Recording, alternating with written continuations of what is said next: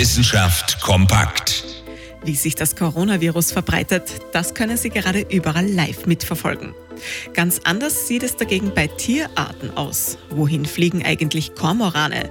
Wie bewegen sich Grillen? Und was machen Büffel den ganzen Tag lang?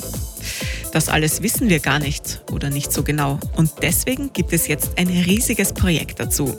Icarus nämlich. Das steht für ein Beobachtungssystem für Tierwanderungen vom All aus. Dahinter stecken die Max-Planck-Gesellschaft, die russische Raumfahrtbehörde sowie das Deutsche Zentrum für Luft- und Raumfahrt.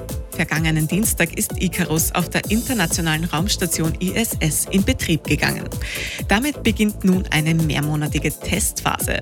Die Minisender, die die Forscher auf den Tieren angebracht haben, werden dabei ebenso getestet wie das Computersystem selbst. Im Herbst kann es dann aller Voraussicht nach losgehen.